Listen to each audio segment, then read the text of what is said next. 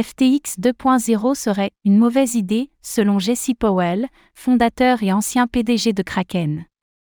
Le fondateur de Kraken, Jesse Powell, exprime des inquiétudes concernant la possible relance de FTX envisagée par sa nouvelle direction.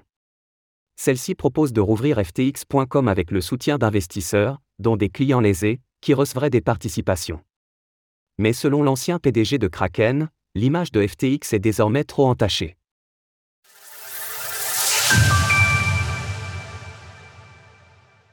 Jesse Powell critique une éventuelle relance de FTX. Jesse Powell, le fondateur de l'exchange de crypto-monnaie Kraken, a fait part de ses préoccupations concernant une hypothétique relance de FTX comme cela a été envisagé par la nouvelle direction de l'exchange. Effectivement, il y a tout juste quelques jours, cette dernière a proposé une réouverture de FTX.com avec l'appui d'investisseurs, notamment des clients lésés de l'exchange, qui se verraient récompensés via des participations. FTX 2.0 serait pire que de repartir de zéro. Pas d'équipe, pas de technologie, pas de licence, pas de banque, Marc Terny. Le syndic doit simplement vendre aux enchères le domaine et la marque au plus offrant. Tout ce qui va au-delà est simplement une attaque d'extraction de frais contre des créanciers délirants. À cela, un groupe de créanciers rassemblés sous le nom de FTX 2.0 Coalition lui a répondu. Peut-être que les membres du comité FTX ne sont pas délirants, mais ont simplement des incitations différentes de celles d'un fondateur de Kraken.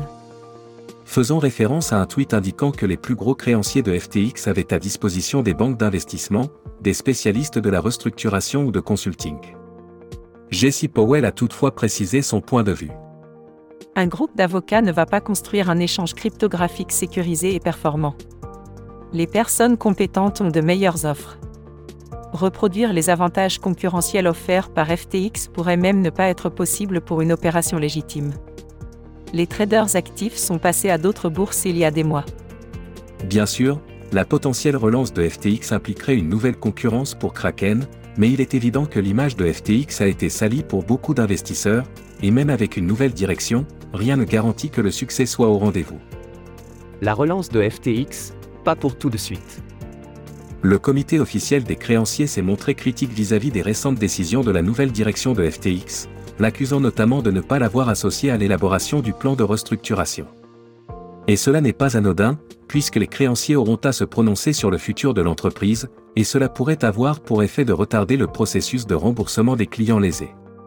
Ce qui était censé être un moment décisif pour ces cas de faillite, le dépôt d'un plan de réorganisation précédé d'une négociation et d'une collaboration solide et de bonne foi, est tout sauf cela.